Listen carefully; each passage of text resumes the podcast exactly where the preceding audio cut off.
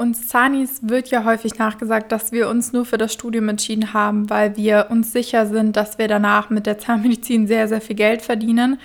In Wirklichkeit bin ich da komplett anderer Meinung. Ich glaube nämlich, wenn man keine finanzielle Bildung hat oder keine Ahnung von wirtschaftlichem Handeln, dass man zumindest als selbstständiger Zahnarzt ziemlich schnell an seine Grenzen kommt. Und weil ihr euch das gewünscht hattet in der letzten Insta-Story-Umfrage, haben ZSH und ich wieder uns zusammengesetzt, haben uns ein Konzept überlegt für eine Podcast-Folge, in der ihr ganz, ganz viel Input bekommt. Keine Sorge, wenn euch das zu viel ist auf einmal, könnt ihr das Ganze natürlich auch gerne bei ZSH nochmal nachlesen. Alle möglichen Links, die euch vielleicht zu dem Thema finanzielle Bildung helfen können, werde ich euch einfach unten in die Show Notes packen. Und ich wünsche dir jetzt ganz, ganz viel Spaß mit dieser Podcast-Folge.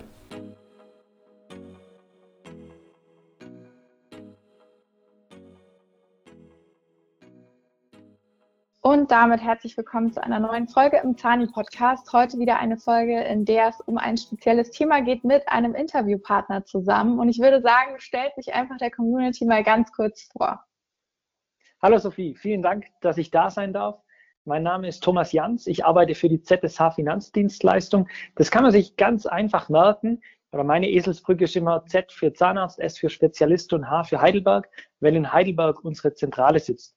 Wir betreuen jeden fünften Zahnarzt in etwa und die ZSH gibt es schon seit 40 Jahren und die haben sich spezialisiert auf die Niederlassung und die finanzielle Beratung von Zahnärzten. Wir sind von Greifswald über Freiburg, München bis nach Ulm tätig. In Ulm sitze ich. Ich selber begleite das Thema acht Jahre und war davor zwölf Jahre bei der Sparkasse, stecke also in unserem heutigen Thema extrem drin und freue mich auf viele Fragen und viel Wissen, zum Thema finanzielle Bildung. Ja, das ist nämlich das Thema unserer heutigen Podcast-Folge. Und ähm, als wir das Vorgespräch hatten, um so ein bisschen abzuklopfen, wie wir diese Podcast-Folge aufbauen wollen, ist sehr schnell klar geworden, äh, dass ich in der Hinsicht sehr, sehr viel ähm, Luft nach oben gelassen habe. Denn die Situation bei mir ist folgende, und vielleicht kann sich der ein oder andere damit ein bisschen identifizieren. Man kommt ins Studium und ähm, dann hat man irgendwie immer noch sein normales Konto. Ich habe nur ein Konto ähm, und ich habe so ein Sparkonto, wo ich dann manchmal, also wo ich praktisch ein bisschen Geld drauf habe, damit ich Sachen fürs Studium zahlen kann. Tatsächlich, peinlich aber wahr, ist es so, dass ich mit Anfang meines Studiums ähm, bei einer Bank, ich nenne jetzt hier keine Namen, ein Konto eröffnet habe, damit das leichter geht, dass vom Dentaldepot die Buchungen abgebucht werden können. So. Und ähm, ich bin in Riesenschussel. Das heißt, Ihr werdet jetzt vielleicht lachen oder weinen, je nachdem, aber ähm, ich bin jetzt ehrlich, ich habe den PIN für diese blöde Karte, er ist mir nicht mehr eingefallen. Und dann hatte ich einen riesen Hackmack, vor allem dann, wo Corona losgegangen ist. Ich wollte dieses Konto eigentlich die ganze Zeit irgendwie wieder, dass ich da Zugriff drauf habe, dass ich gucken kann, okay, dass ich Kontoauszüge abholen kann und so braucht man ja alles für den Steuerberater, weil ich ja für meine Nebentätigkeit als selbstständige als selbstständiger Content Creator muss ich ja auch Steuern zahlen.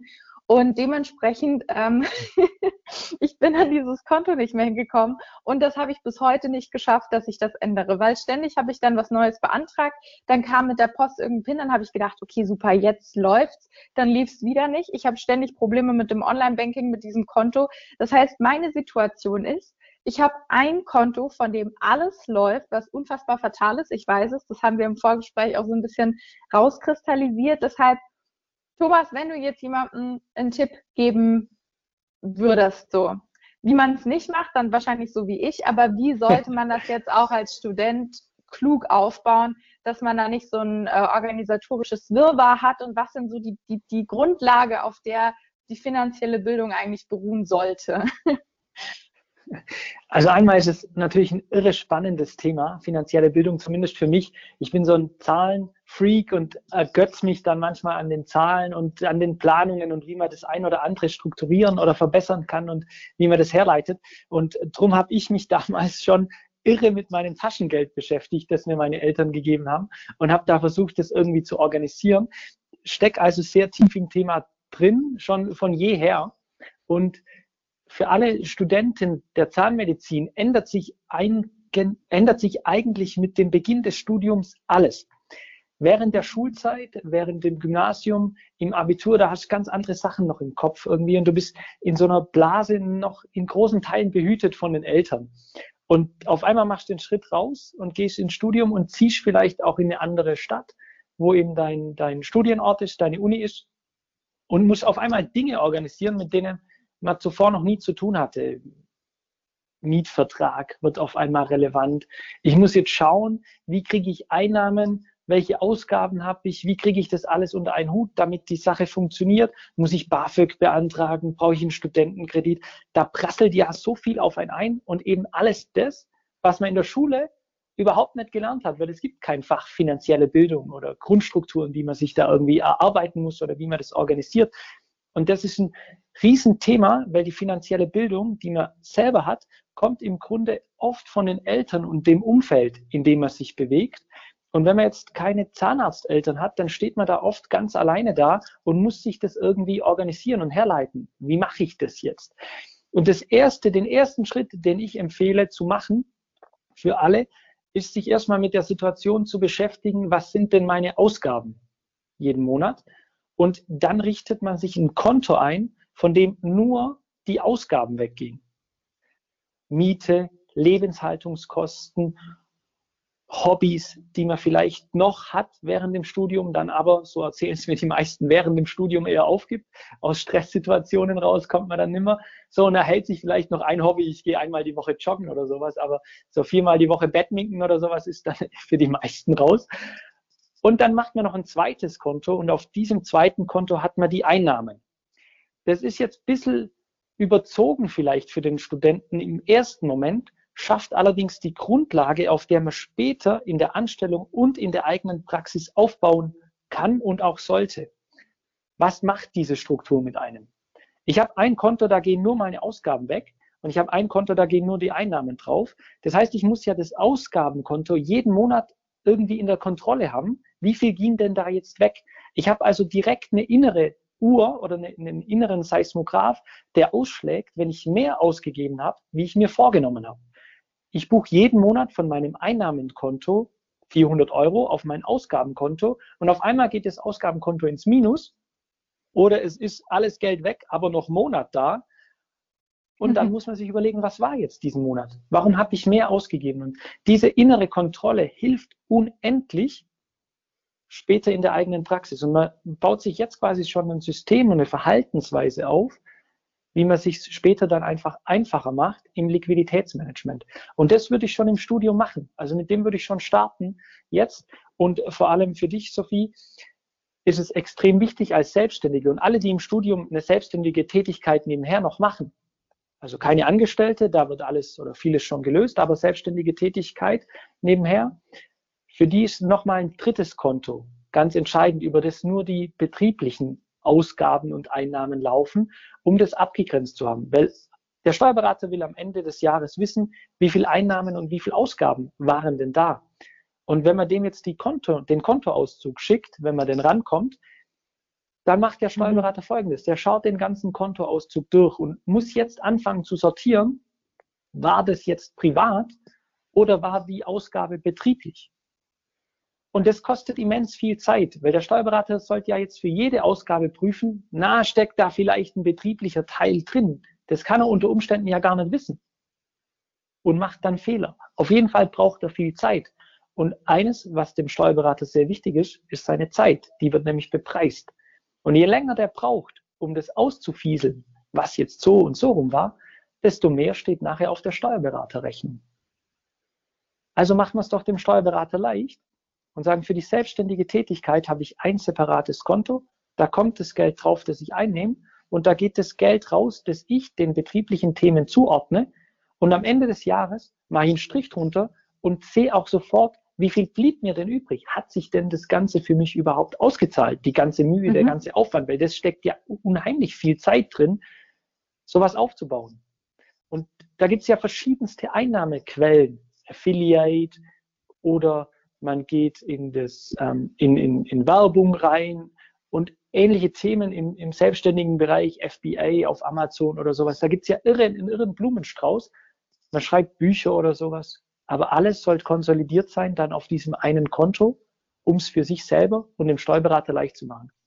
Und Sophie, wenn du es jetzt ganz gut angehst, dann machst du jeden Monat so einen Kassensturz und sagst, wie waren denn meine Einnahmen aus der Selbstständig selbstständigen Tätigkeit in dem Monat und wie waren meine Ausgaben und ziehst einen Strich drunter.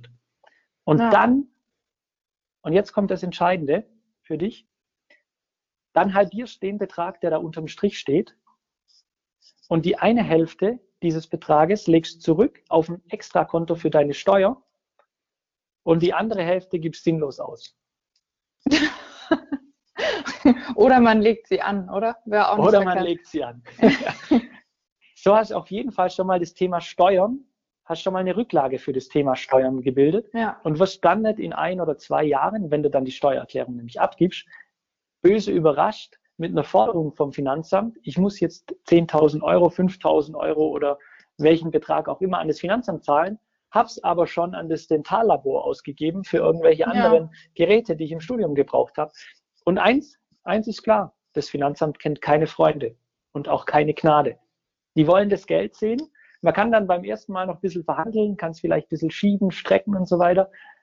Aber der Tag kommt, da schaust du morgens aufs Konto, da ist noch drauf und zwei Stunden später ist es einfach abgebucht. Oder du musst es halt überweisen bis zu einem gewissen Tag mhm. und wenn es nicht da ist, musst du es irgendwoher organisieren. Und dann Wie ist denn das? Mhm. Ähm, so für, für alle, die jetzt zuhören, ich denke, die wenigsten werden, so wie ich jetzt irgendwie eine, eine Selbstständigkeit nebenher haben. Ähm, Im mhm. Endeffekt ist ja das, was ich angemeldet habe, ein Kleingewerbe. Ähm, aber wie ist das mit Steuern im Studium? Muss ich als mhm. normaler Student Steuern zahlen? Und wenn ja, was kann man denn da machen? Was sollte man da vielleicht im Hinterkopf haben? Mhm. Ich bin natürlich kein Steuerberater, das müssen wir vorweg sagen. Deshalb kann ich in die Spezialfragen und in die einzelne Beratung hier nicht reingehen. Ich möchte es deshalb ein bisschen größer und umfänglicher halten und die Themen, mhm. die auf den Student im Bereich Steuern zukommen, so grob ansprechen und der ein oder andere, der sich da damit identifiziert fühlt oder betroffen fühlt, soll auf alle Fälle mit einem Steuerberater oder mit dem Lohnsteuerhilfeverein oder mit dem Finanzamt direkt, die sind nämlich zum Helfen verpflichtet, mhm. ins Gespräch gehen und die Themen, die da anstehen, klären. Letztlich mhm. entstehen Steuern nur dann, wenn ich Einnahmen generiere. Ich brauche mhm. also irgendeine Tätigkeit, aus der Einnahmen kommen. Die Tätigkeit kann sein, ich arbeite selbstständig oder ich bin angestellt. Ich mache einen Studentenjob, sitze im Schlaflabor oder bin vielleicht irgendwie bei Daimler am Band, immer in den Semesterferien und drücke da irgendwelche Knöpfe, die entscheidend sind für die Produktion von irgendwelchen Autos. Es entstehen also Einnahmen irgendwoher und dann gibt es verschiedene Regularien, wie diese Einnahmen versteuert werden müssen. Macht man zum Beispiel einen Minijob, also alles unter 450 Euro in einem Minijob, dann muss nur der Arbeitgeber pauschal versteuern und selber fällt gar keine an. Dann hat man das Thema schon mal gelöst und da passiert auch gar nicht viel. Schafft man aber mehr wie 450 Euro an Einnahmen, dann kann es schnell steuerpflichtig werden und man muss Einkommensteuer abführen. Es gibt dann nochmal Freibeträge, unter denen man sich bewegt. Die liegen so bei circa 9.000 bis 10.000 Euro im Jahr. Wenn man Einnahmen unter dem Betrag erzielt, dann fällt keine Steuer an. Aber dann wird es wieder kniffliger mit der Krankenversicherung. Mhm. Wenn man jetzt also Steuern bezahlt während dem Studium, dann ist es entscheidend, dass man bereits während dem Studium eine Einkommensteuererklärung macht. Die Frage aber, die vorangestellt ist, ist, ist mein, kann ich mein Studium von der Steuer absetzen? Das beschäftigt wahrscheinlich alle, die studieren. Das wird ja auch richtig, richtig häufig geclaimed ich bekomme so oft Werbung und dann habe ich ähm, mich mal dazu informiert und habe gemerkt, dass das eigentlich ganz, ganz viel leeres Gerede ist und für jemanden wie mich zum Beispiel, der sein Erststudium macht, so gar nicht umsetzbar, wie das da versprochen wird. Genau. Man unterteilt das Thema in Erststudium oder Zweitstudium. Und beim Erststudium, da streiten sich noch so ein bisschen die äh, Gerichte oder streitet man sich noch vor Gericht, so muss ich es richtig sagen, ob das Erststudium auch schon von der Steuer als Werbungskosten, das ist so ein bisschen das Zauberwort in dem Bereich, ob das Erststudium als Werbungskosten abgesetzt werden kann. Und wenn das nämlich der Fall wäre, dann würden ganz viele Studenten diese Kosten, die fürs Studium anfallen, aufaddieren oder aufschreiben und dann mit Berufsbeginn gegen die Einnahmen rechnen. Mhm. Beim Zweitstudium, das heißt, das erste Studium ist abgeschlossen oder ich habe eine abgeschlossene Ausbildung. Dann befindet man sich im Zweitstudium. Da geht es mhm. nämlich. Und für alle, die sich im Zweitstudium befinden oder eine abgeschlossene Ausbildung haben, die sollten auf alle Fälle Kontakt mit einem Steuerberater, Lohnsteuerhilfeverein oder mit dem Finanzamt aufnehmen und diese Kosten, die fürs Studium entstehen, und das können auch Kosten sein für die Miete oder für den Laptop, den man braucht, auf alle Fälle aber für den Koffer, für das Material und eben die, die Utensilien, die ihr braucht zum Behandeln in der, in der Uni, die sollte man auf jeden Fall sehr akribisch notieren. Auch Heimfahrten sollte man sich aufschreiben und mit einem sachkundigen Steuerberater ein Konzept erarbeiten, wie ich diese Kosten als Werbungskosten deklariert bekomme, um sie dann später von der Steuer, äh, gegen meine Steuerzahlung rechnen zu können, also mit Berufsbeginn, wenn ich dann Einnahmen erziele, weniger Steuern zu zahlen. Das ist im Grunde das ganze Thema, das dahinter steckt, dass man sich vor Beginn oder mit Beginn des Studiums informiert, wo bin ich? Erststudium, Zweitstudium, das kann ja jeder für sich wahrscheinlich festlegen. Manchmal gibt es beim Zweitstudium ein bisschen strittige Punkte. Und dann mit einer sachkundigen Stelle ins Gespräch gehen und sagt, wie kriege ich das jetzt so optimiert, dass mir hinten raus das auch noch was bringt. Genau.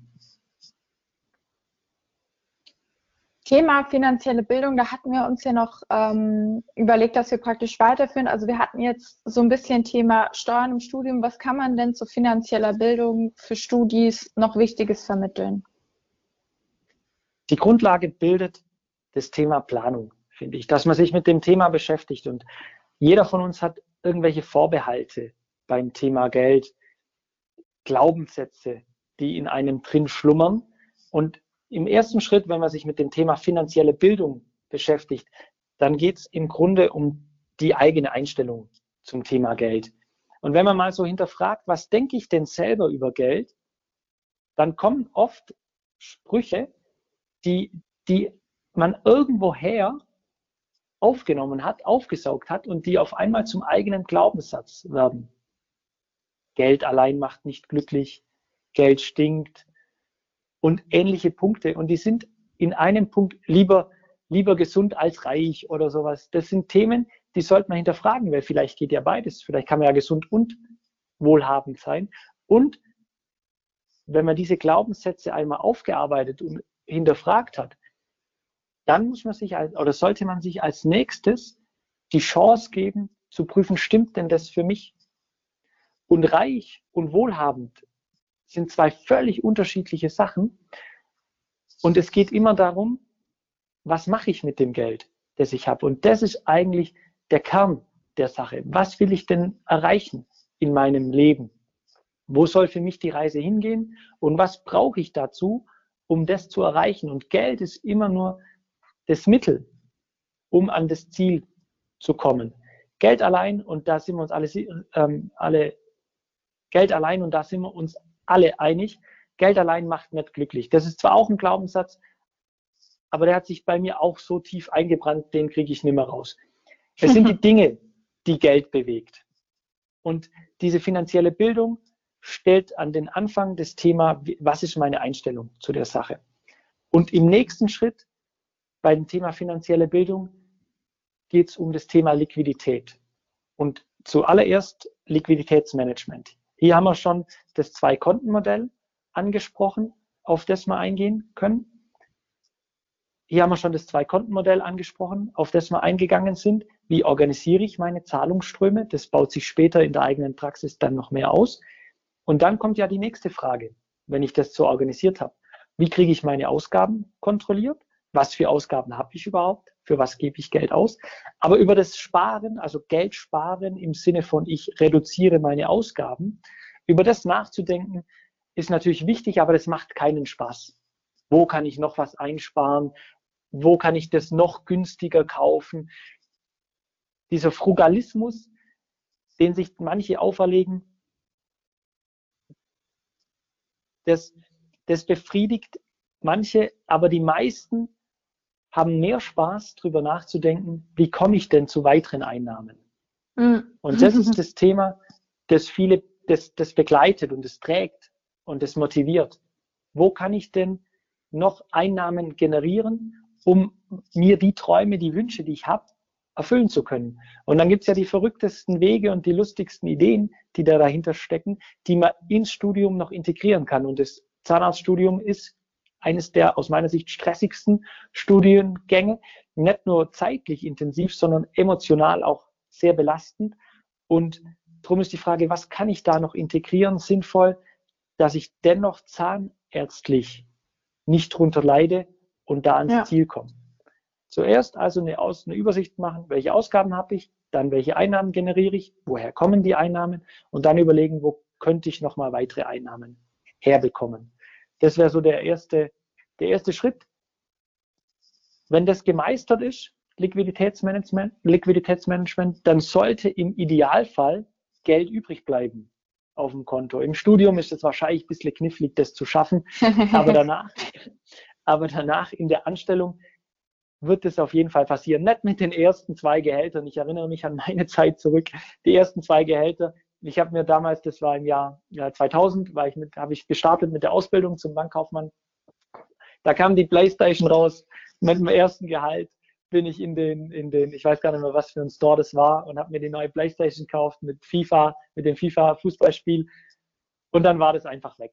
Und das empfehle ich auch. Das Studium ist so eine harte Zeit voller Entbehrungen und dann hast du den ersten Moment, wo du Geld verdienst und alle wollen irgendwie was von dir. Mach das noch, mach das noch, spar hier, spar hier. Nee. Das erste Gehalt, das gehört einem selber. Und da sollten Wünsche erfüllt werden, die schon lange gewartet haben, die schon ewig brach lagen oder die, die, wo man einfach verzichten musste und dachte, wenn ich das Studium schaffe, dann erfülle ich mir diesen Wunsch. Und das sollte man dann auch machen. Dann braucht man ein paar Versicherungssachen. Die drei wichtigsten, Berufs- und Privathaftpflicht. Krankenversicherungsthema wird sowieso gelöst. Pflichtversichert ist man in Deutschland in der gesetzlichen Krankenversicherung ab bestimmten Einkommensgrenzen. Und das Thema Berufsunfähigkeit ist noch wichtig. In Summe liegt da der Beitrag immer so bei 50 bis 100 Euro, je nachdem, welche Anbieter man auswählt im Monat. Mhm. Und dann bleibt was übrig in der Regel. Der durchschnittliche Assistenzzahnarzt startet mit zweieinhalb bis 3000 Euro brutto. Von dem Ist ernsthaft so viel? Zweieinhalb bis äh, 3000 Euro brutto im Monat startet der durchschnittliche Assistenzzahnarzt. Ja. Wild. Genau. Ich habe ganz, ich habe locker 1000 Euro niedrigere Zahlen im Internet gelesen. Ja. Äh, brutto ist nicht netto, Sophie. oh. da sind wir wieder beim Thema. Brutto heißt, beim Brutto geht noch die Einkommensteuer weg, geht der Beitrag fürs Versorgungswerk weg, geht die Krankenversicherung, Krankenversicherung weg, die Pflegeversicherung und geht der Beitrag in die Arbeitslosenversicherung weg. Mhm. Und dann bleiben in etwa, je nachdem, ob man in der Kirche ist oder nicht, welche Krankenversicherung man gewählt hat, bleiben in etwa 1650 bis 1700 Euro netto übrig. Und nur der mhm. Betrag kommt auch aufs Konto. Das andere wird direkt vom Arbeitgeber abgeführt an die jeweiligen Stellen. Und diese 1650 Euro, die sind erstmal da. Und davon geht jetzt noch das Thema Versicherungen weg und der Rest bleibt. Und eine finanzielle Kennzahl, die man sich leicht einprägen kann, ist 30 Prozent.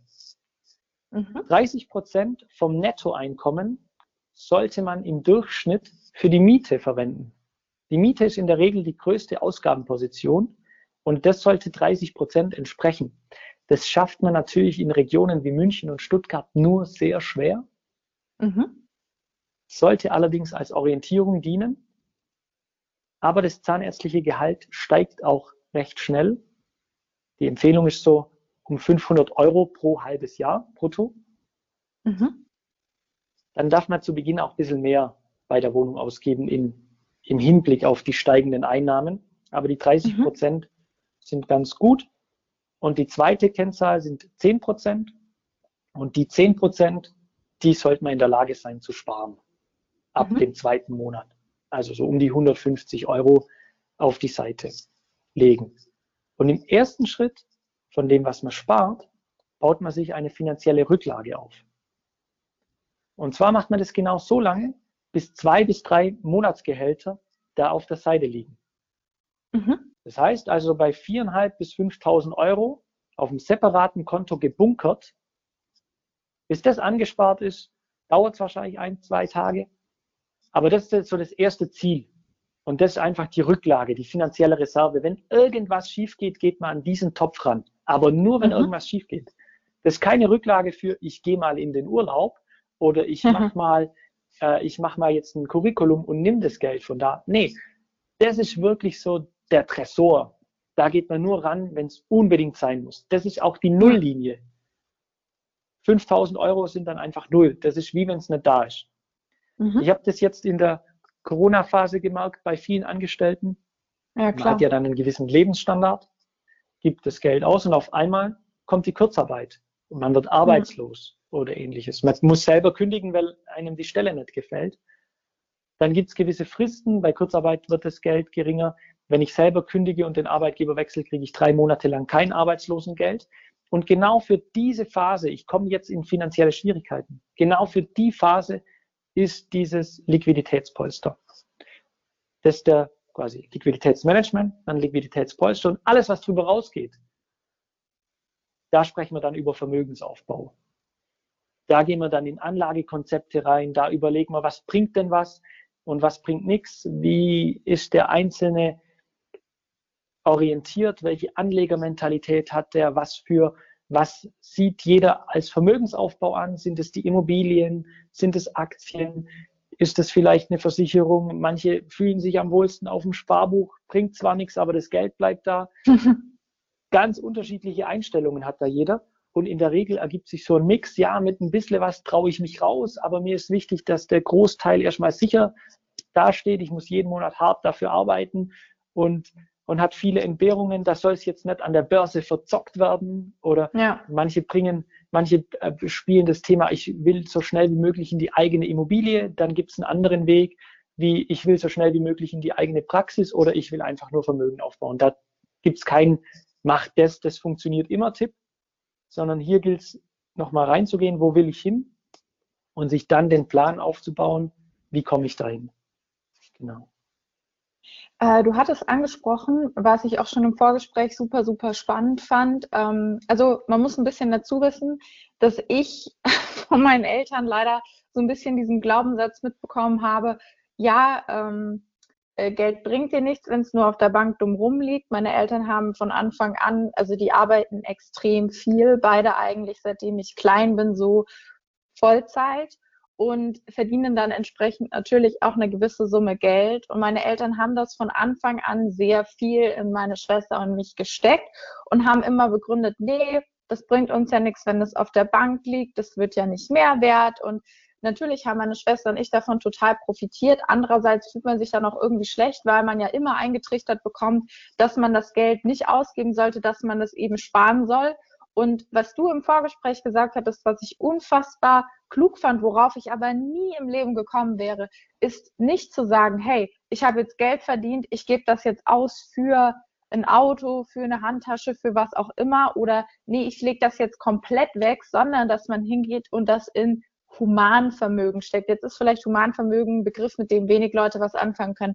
Magst du das einfach mal erklären? Weil ich glaube, dass das wirklich was ist, was viele nicht auf dem Schirm haben und ich eben auch nicht. Gerne, natürlich. Man unterteilt drei Vermögensarten. Das Humanvermögen, das Sozialvermögen und das Kapitalvermögen. Und die ganze Beratung, die man so wahrnimmt und die Werbung im Fernsehen und so weiter, die zielen immer extrem auf das Kapitalvermögen ab. Kauf jetzt die Aktie, mach Immobilien, kauf Gold und so weiter. Das Entscheidende im Leben ist aber das Humanvermögen. Also was sind meine Skills, was sind meine Fähigkeiten, was kann ich? Was, was symbolisiert meine Arbeitskraft für einen Wert? Wie bin ich menschlich gewachsen? Und dieses Humanvermögen, vor allem zu Beginn von jeder Tätigkeit, das ist das Entscheidende, woraus nachher alles entsteht. Und wenn man, wenn man uns das so verinnerlicht oder wenn man das sich vor Augen führt, man macht dieses Studium fünf bis sechs Jahre lang und investiert ja unendlich Zeit und auch Geld fünf Jahre lang arbeiten, jetzt in einem, in einem durchschnittlichen Beruf, wäre ja relativ viel Geld, das dann rauskommt. Und der Zahnarzt nimmt diesen, diese Entbehrung in Kauf und sagt, nee, ich habe diese Leidenschaft Zahnmedizin und ich möchte die Menschen heilen und denen helfen. geht fünf oder sechs Jahre ins Studium, fokussiert sich auf so einen minimalen Bereich im Mund und ist dann fertig mit dem Studium und stellt fest, so ist zumindest bei den meisten, ja, eigentlich bin ich jetzt theoretisch topfit, aber praktisch, naja, kann ich ja noch gar nichts. Man kommt so in die erste, man kommt in die, man kommt in die Praxis und man braucht für eine Füllung eine Stunde oder irgendwie sowas. Und der, der Inhaber der, oder die Inhaberin der Zahnarztpraxis klopft schon an der Tür. Ist alles okay? Wie lange dauert es noch? Da sind schon welche im Wartezimmer und so weiter. Und diese, man verdient dann Geld und dann kommen viele zu uns und fragen, was soll ich jetzt damit machen? Mit dem Geld, wie soll ich das anlegen? Wie nützt mir das Geld am meisten? Und da empfehle ich ganz konsequent der Aufbau von, den Aufbau von Humanvermögen, also die Investition in, in sich selber, das Ausbilden von Fähigkeiten, wie kriege ich das schneller hin und wie kriege ich das aber schneller mit gleicher Qualität hin und wie kriege ich mehr Behandlungstiefe. Weil letztlich bestimmt das Einkommen des Zahnarztes, ob in der Selbstständigkeit oder später mit Umsatzbeteiligung, ist bestimmt durch zwei oder drei Faktoren. Und einer Faktor davon ist, wie schnell kann ich behandeln und welche Behandlungen kann ich durchführen. Und wenn man sich das jetzt durchrechnet, so ein Curriculum in Endodontie kostet 6.000 bis 9.000 Euro, viel Geld. Da gibt es erstmal die Hälfte in etwa 30 Prozent bis zur Hälfte, je nach Steuersatz, gibt es erstmal vom Staat zurück, weil Fortbildung kann man von der Steuer absetzen. Und der Staat lenkt ja schon auch ein Stück weit, durch was kann ich von der Steuer absetzen und was kann ich nicht absetzen. Alles, was Konsum betrifft, kann ich nicht absetzen, aber alles, was das Humanvermögen erhöht, kann ich schon mal absetzen. Also ich habe schon mal nochmal einen weiteren Bezahler dieser Fortbildung mit im Boot. Und wenn ich jetzt das Curriculum in Endo mache und ich kriege nachher eine super Endo hin, wo ich dem Patienten wirklich weiterhelfe, das Thema zu lösen, der dann glücklich ist, der geht, der keine Schmerzen mehr hat, wo keine Pfeile abbricht oder sowas, sondern ich habe mhm. gutes Material und kann gut helfen in einer guten Geschwindigkeit, dann wird es vom Patienten honoriert. Und wenn man das jetzt gegenüberstellt zwischen ich mache das und werde Endospezialist durch diese Tätigkeit mit der Investition von oder anfänglichen Investition von 9000 Euro Vorsteuern und ungefähr 5000 Nachsteuern. Oder ich lege die 5000 Euro alternativ an, in irgendeinen Fonds oder in irgendeinen ETF oder in Aktien oder sowas. Und ich betrachte dann, welchen Rückfluss bringt mir das über mein Arbeitsleben. Dann braucht man eigentlich nicht lange rechnen, dass diese Endospezialisierung viel wertvoller ist und einen selber viel, viel weiterbringt, wie die schnöde und langweilige Geldanlage. Und genau ja. diese Fähigkeiten im Humanvermögen, die sind es nachher, die einen ausmachen. Und jetzt noch ein ganz, Sophie, wenn du mir die zwei Minuten noch gibst, noch ein Plädoyer an die Zanis, ein Plädoyer an die Zanis. Die Fortbildungen, die gemacht werden, sind in der Regel fachspezifisch. Noch ein Endocurriculum, Impel-Curriculum, Masterstudiengang hier, irgendwelche Fortbildungen, die euch immer noch besser machen als Zahnarzt. Und ich kann das absolut verstehen und nachvollziehen, weil das ja die Leidenschaft, die man mitbringt, warum man das macht. In der eigenen Praxis ist das aber nur einer von drei Teilen, das Fachliche. Wenn ich mir die Lebensläufe anschaue, und wir begleiten irre viele in die eigene Praxis, wenn ich mir immer die Lebensläufe anschaue und im Vorgespräch, was hast du denn schon gemacht? Dann kriege ich ein bis zwei Seiten Fortbildungsagenda, die alle fachspezifisch sind.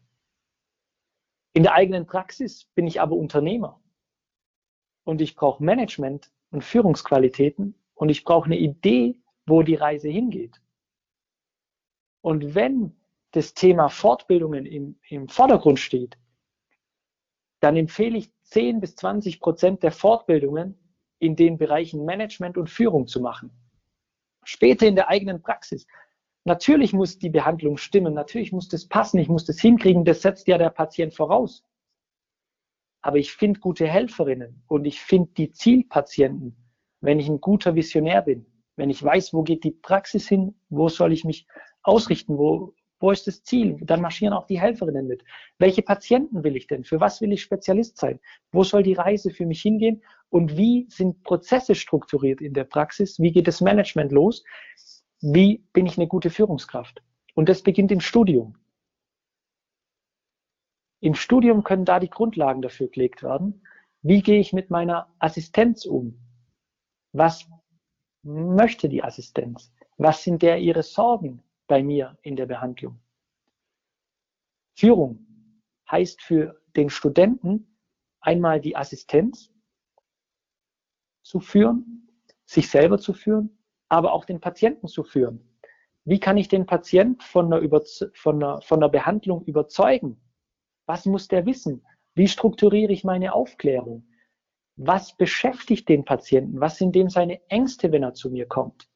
Was will der Patient denn erreichen mit mir in der Behandlung? Will der nur, dass es funktioniert? Will der, dass es gut aussieht? Die Themen jetzt schon zu üben und zu trainieren, da ist das Studium doch die beste Phase.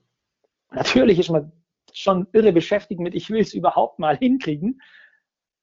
Wenn man es aber hinkriegt und das in einer adäquaten Zeit und in einer adäquaten Qualität, dann kann man ja schon versuchen, ein Stück weit diese Management- und Führungsfähigkeiten einfließen zu lassen. Man muss das nicht perfektionieren, aber zumindest mal darauf zu achten. Wie rede ich denn mit der Helferin? Was gibt die mir für Signale? Und dieses Humanvermögen, das trägt euch die ganze Zeit und das ist so immens wichtig. Es gibt einen ganz bekannten finanziellen Guru, der sagt, es bringt euch alles nichts. Das ganze Vermögen bringt euch alles nichts, wenn ihr selber als Persönlichkeit nicht mitgewachsen seid. Und das ist das Thema Humanvermögen. Und drum, das liegt mir so am Herzen, darum habe ich da auch nochmal die kleine Ausführung genommen. Genau. Das zweite ist das Sozialvermögen. Wen kenne ich? Wer beschäftigt sich mit mir und wer nützt mir später, ohne auszunutzen? Also wer kann mir helfen auf dem Weg, den ich gehe?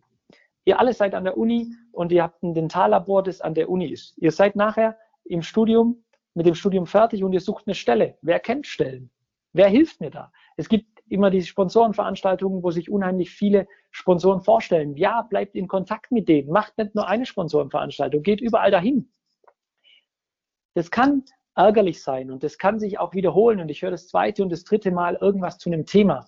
Aber entscheidend ist, dass es sich verfestigt und dass ich die Kontakte kriege, dass ich mich entscheide, mit wem will ich zusammenarbeiten. Und die Kontakte sind nachher so entscheidend.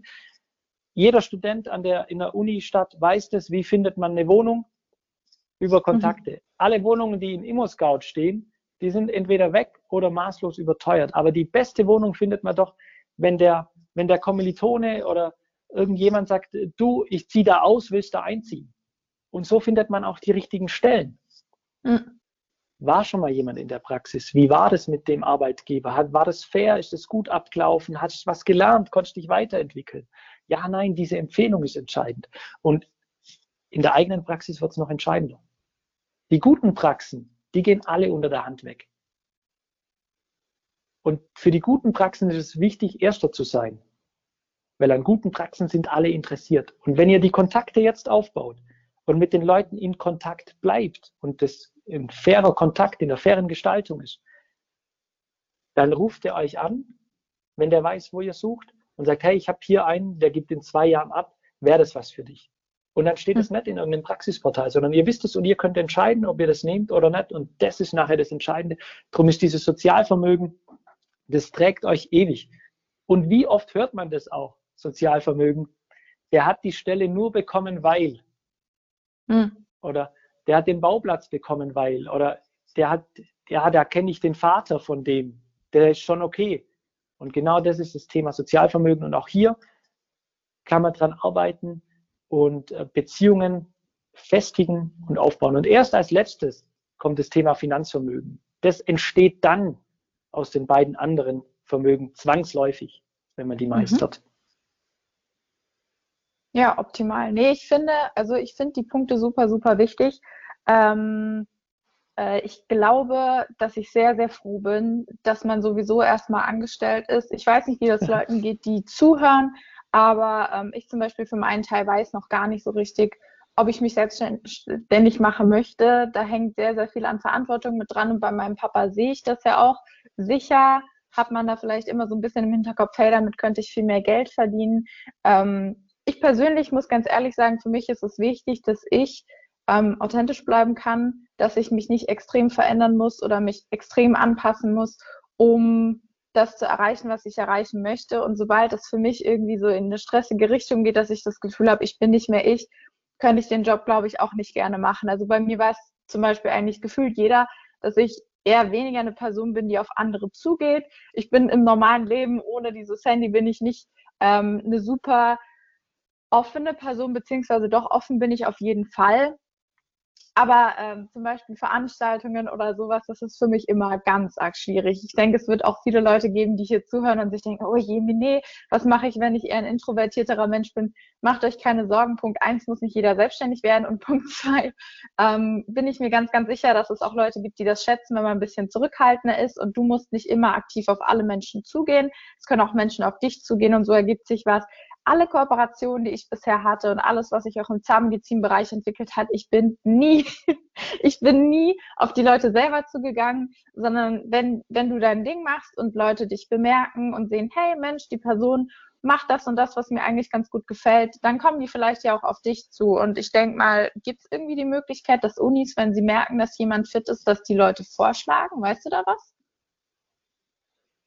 Dass man Für so die Sponsorenveranstaltung jetzt, oder? Hm. Oder wie man? Ja, so generell. Ja.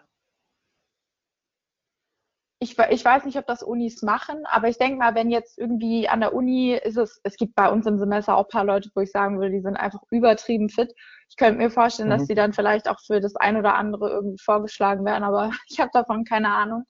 Ähm, wir hatten ja über Finanzvermögen auch gesprochen und ich würde sagen, so zum Abschluss, ähm, ja, hast, hast du Punkt 1 noch einen Punkt, den du ansprechen möchtest unbedingt? Mhm. Oder ähm, fällt dir jetzt noch was mir ein, war, wo du sagst, das fändest du wichtig?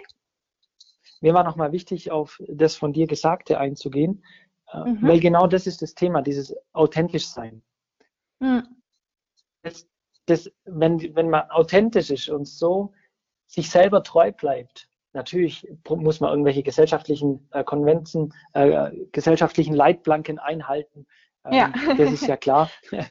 Aber wenn man sich selber äh, treu bleibt, dann entsteht eine Sogwirkung, weil die Menschen mögen dieses Authentische. Man hat, wenn man, die, ähm, wenn man, wenn man die Social Medias durchscrollt auf Instagram oder sowas mit Filter und hier Postings und das Leben ist doch total, wird total verzerrt und übertrieben oft mhm. dargestellt man hat ja, es gibt Erhebungen, man wird unglücklich, wenn man mehr wie 600 Facebook-Freunde oder ähnliche Größenordnungen hat, weil natürlich immer irgendjemand im Urlaub ist und immer irgendjemand hat ein schickes Foto von seinem Essen gerade drin und man sagt immer, mhm. ach, dem geht's so gut und mir nicht.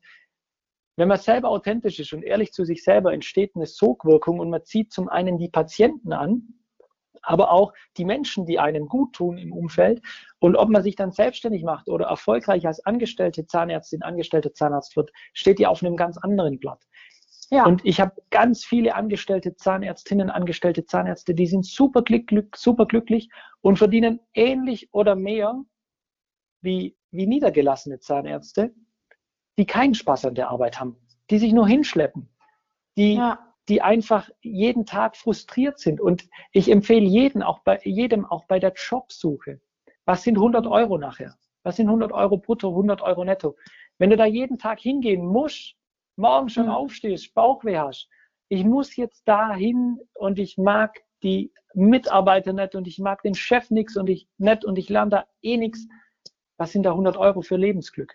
Jeder ja, soll das, das machen, was ihm Spaß macht und an die Stelle gehen, wo er, wo er weiterkommt und wo er supported wird, das zu erreichen, worauf er Lust hat. Natürlich darfst du nicht wegs jedem kleinen Windstoß abbrechen und sagen, oh, jetzt kam da was und ich bin jetzt nicht mehr dabei. Man braucht schon eine gewisse Durchhaltefähigkeit. Aber es geht darum, dass man sich selber treu bleibt und auch dem Patienten nur das anbietet, wo man wirklich dahinter steht und, und dem Patienten hilft, weil letztlich heilt ihr Zanis die Menschen. Und die Menschen vertrauen euch. Und, und das Vertrauen in euch ist so immens groß. Und das gebt ihr einfach zurück und dann kommt alles andere von ganz alleine. Ja, super. Vielen, vielen Dank für dieses tolle Interview. Ich hoffe, ihr hattet alle ähm, ganz viel Input und ich glaube, das Thema finanzielle Bildung ist nicht mit einer Podcast-Folge abgeschlossen. Das heißt, Ähm, wenn ihr Lust habt und wenn wir jetzt so ein bisschen merken, wir haben ja diese Podcast-Folge auch erstmal abstimmen lassen von euch in der Insta-Story, welches Thema euch lieber ist, ähm, dann kann man das auch super gerne mal weiterführen, vielleicht noch ein anderes Thema so ein bisschen genauer aufbereiten. Auf jeden Fall vielen, vielen Dank, Thomas. Du hast dir so viel Mühe gegeben mit, mit dem ganzen Input und dass wir das auch didaktisch gut ähm, präsentieren. Und wir werden euch ein paar Links, die euch vielleicht interessieren könnten, in die Show Notes packen von dieser Podcast-Folge. Das heißt, wenn euch das Thema weiter interessiert, wenn ihr sagt, hey, ich möchte mich dazu noch ein bisschen informieren, guckt unbedingt in die Show Notes rein. Da werde ich euch ein paar Links reinpacken. Und ja, vielen, vielen Dank. Gerne, Sophie, jederzeit wieder.